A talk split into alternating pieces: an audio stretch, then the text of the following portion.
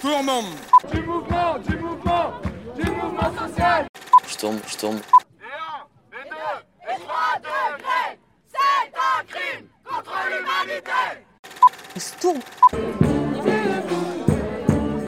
Bernsturmo. El pueblo unido jamás será vencido Storm.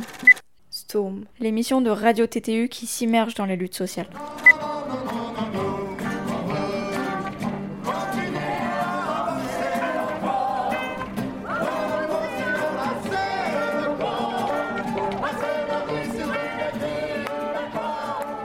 Brest, jour 3.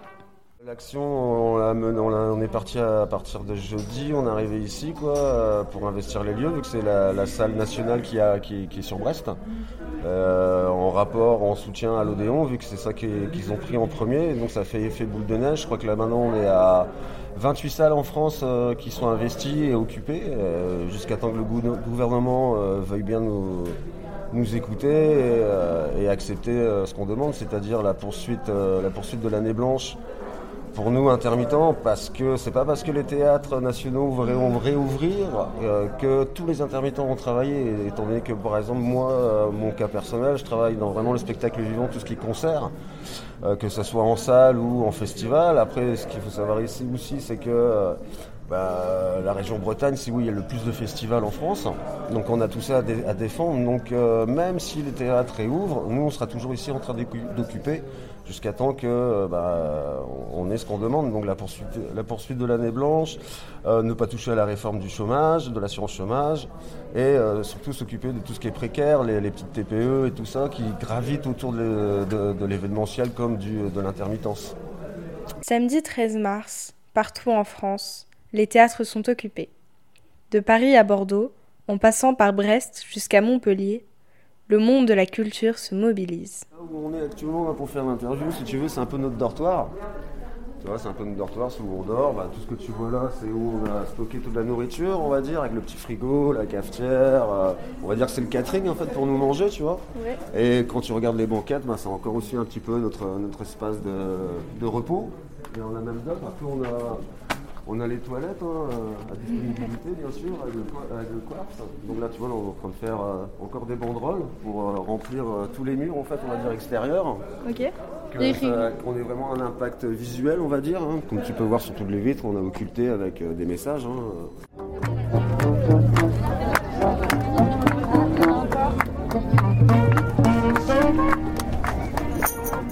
S'organise On a un noyau dur entre 10-15 personnes. On tourne, on tourne fréquemment, c'est-à-dire qu'il y en a qui rentrent chez eux, qui vont prendre une douche, qui, euh, qui ramènent un peu à manger. Qui, euh, et ça tourne, en fait, on est tout le temps entre 10 et 15 personnes.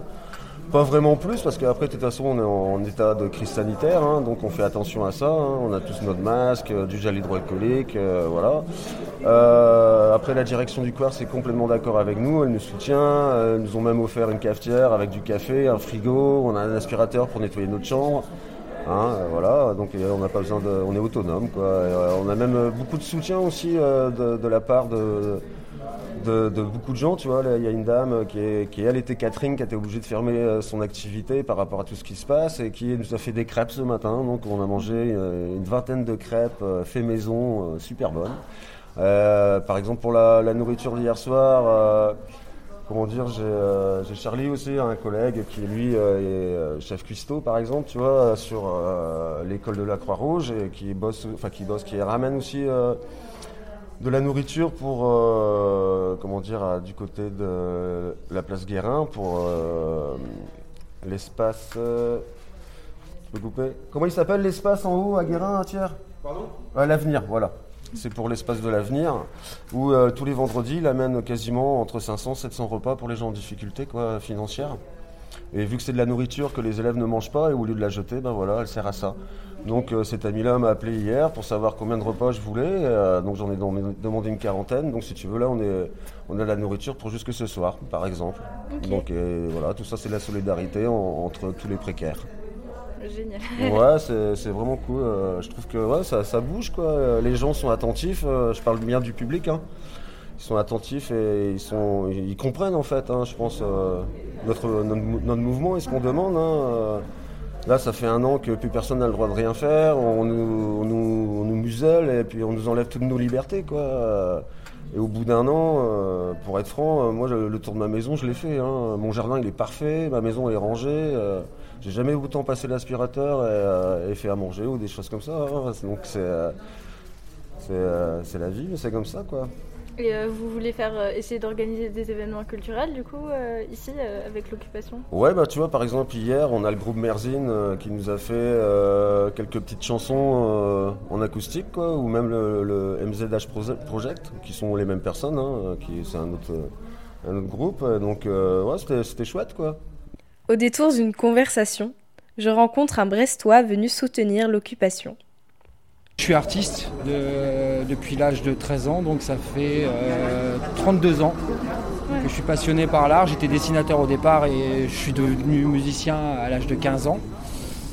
Et euh, bah, j'ai connu euh, la précarité du monde artistique, du monde du spectacle, surtout au niveau local à Brest, parce que je me suis produit essentiellement en Bretagne, et a fortiori à Brest. Et j'ai vu une lente déliquescence de du milieu culturel, avec les différentes euh, réglementations et interdictions. Euh, toi, tu n'as pas connu ça, mais interdiction de fumer dans les bars. À l'origine, on fumait dans les bars. Donc il y avait beaucoup plus d'affluence. Il y a eu des contrôles au niveau des décibels, etc. Ce qui a fait qu'il y a eu de moins en moins d'événements parce que ça a été de plus en plus euh, encadré, on va dire. Et du coup, moi, j'ai été obligé, au bout d'un certain temps, de travailler ailleurs pu faire seulement des petits boulots, mais me signer un CDI à temps plein et travailler euh, d'arrache-pied, même si c'était l'art qui était pour moi ma réelle vocation, on va dire. Donc je suis là parce que euh, je ne veux pas que la culture euh, meure. La culture c'est vital pour, pour l'être humain. On n'est pas que un consommateur, un travailleur avec un code barre dans le dos. Donc euh, voilà, ça permet, la, culture, ça permet de, sensibiliser à des causes, ça permet de réfléchir au monde, ça permet de, réévaluer les valeurs qui nous sont parfois imposées,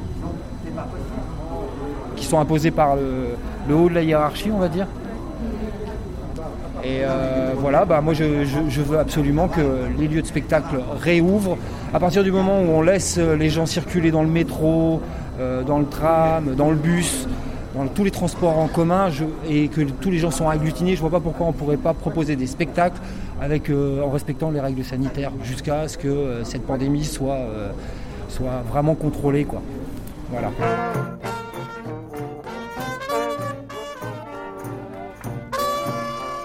Angers, jour 2. À Angers, le lendemain du début de l'occupation, on s'organise en assemblée. Et est-ce qu'il y a des gens prêts à s'investir pour ouvrir un deuxième lieu, sachant qu'on serait en cohabitation, on n'est pas les uns contre les autres, c'est pas du tout ce qu'on veut. Nous, ce qu'on veut, c'est vraiment créer une tempête, une tornade et faire euh, s'envoler euh, nos voix jusqu'au gouvernement.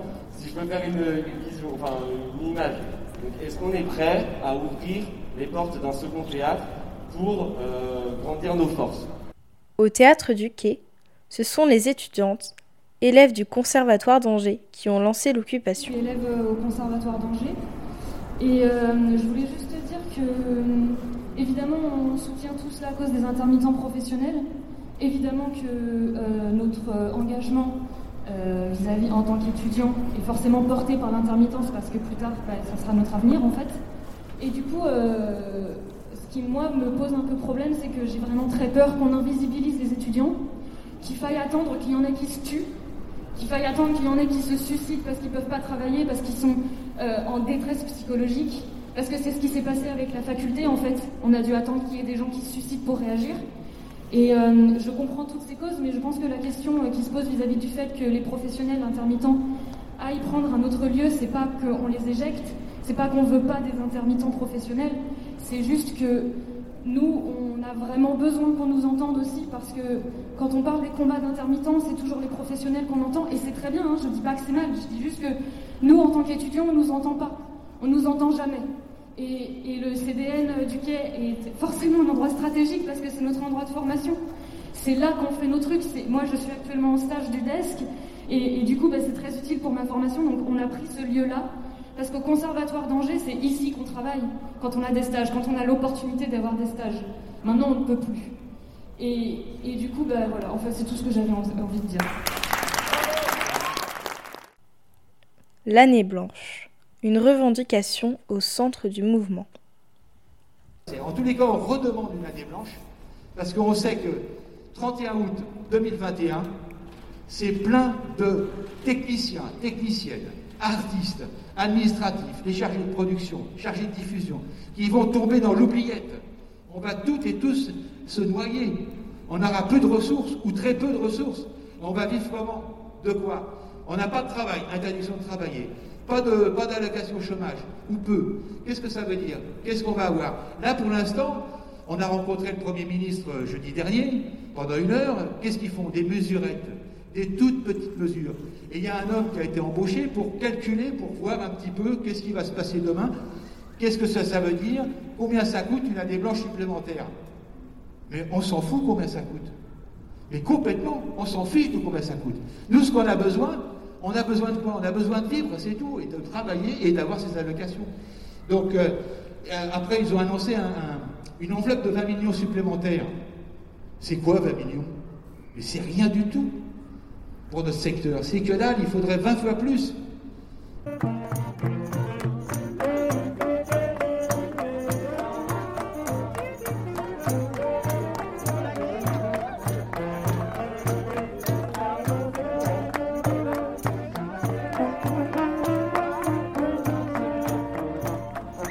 Nantes, jour 19. Alors du coup, là aujourd'hui, on est au Théâtre Gralin à Nantes. Euh, on a participé euh, en soutien euh, au collectif On n'arrêtera pas de danser. C'était un appel à mobilisation nationale. Donc c'était par rapport aux dates de spectacles annulées ou sans cesse repoussées, les écoles et salles fermées. Parce que l'art a été oublié, la culture est en danger. Et donc c'est pour ça qu'on est là et qu'on occupe justement le théâtre Gralin. Et donc en s'étant masqué, l'envie de s'exprimer nous démange plus que jamais. Continuer de partager et de danser, ne jamais s'arrêter. Et donc ainsi fut l'idée lancée, investir les rues et montrer que bah, notre art est là et essentiel la culture non essentielle, j'ai plus envie d'en entendre parler. La culture est essentielle et du coup ça on l'a oublié. Voilà. On lâche rien, on lâche rien, on lâche rien, on lâche rien.